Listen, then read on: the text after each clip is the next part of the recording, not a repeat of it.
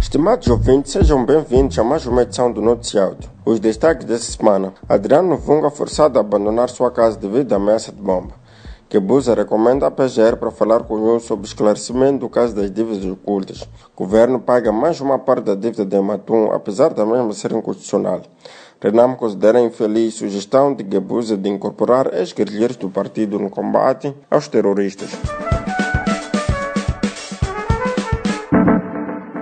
Presidente do Centro para a Democracia e Desenvolvimento, CDD, Adriano Vunga, tem recebido, desde o dia 3 deste mês, chamadas anônimas ameaçando bombardear a sua casa. Segundo a VOA, numa das ocasiões, o interlocutor disse a Novunga que uma bomba havia sido plantada na sua casa e que explodiria a qualquer momento, forçando a sua mudança. Novunga é uma das vozes que criticam a má governação, incluindo a resposta das autoridades na luta contra a insurgência em Cabo Delgado.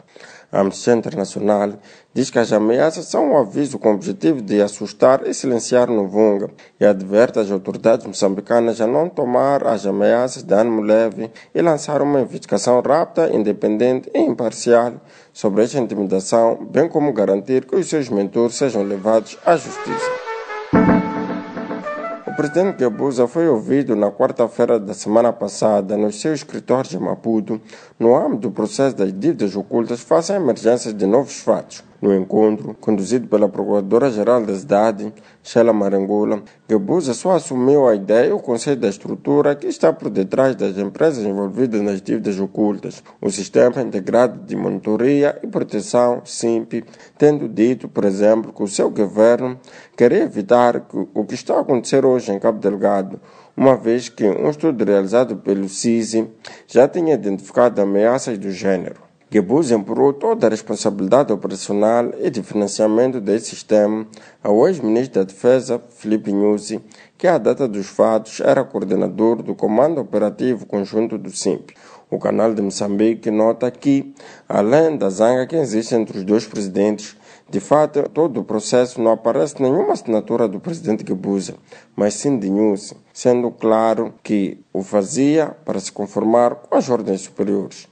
No interrogatório que iniciou às 11 horas, com duração de 4 horas, Gebuza também respondeu sobre os 10 milhões de dólares que foram transferidos por Jean Postin para a conta do Comitê Central do Partido Frelimo.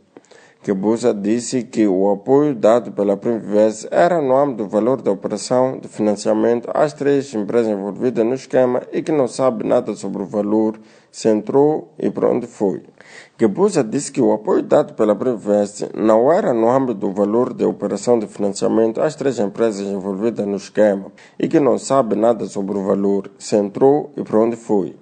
Questionado como isso seria possível, sendo que ele era presidente da Frelimo, Gebuza respondeu que ele não controlava as contas e não dirigia o partido diariamente. A terminar, Gebuza reafirmou que está a ser vítima de sabotagem. O governo moçambicano pagou no dia 15 de setembro mais uma parte da dívida de Matum, tendo desta vez pago cerca de 22 milhões de dólares, desrespeitando a decisão do Conselho Constitucional que declarou a dívida ilegal. Segundo o jornal A Verdade, com este pagamento, mais o primeiro efetuado no dia 15 de março, o total aumenta para cerca de 44 milhões de dólares.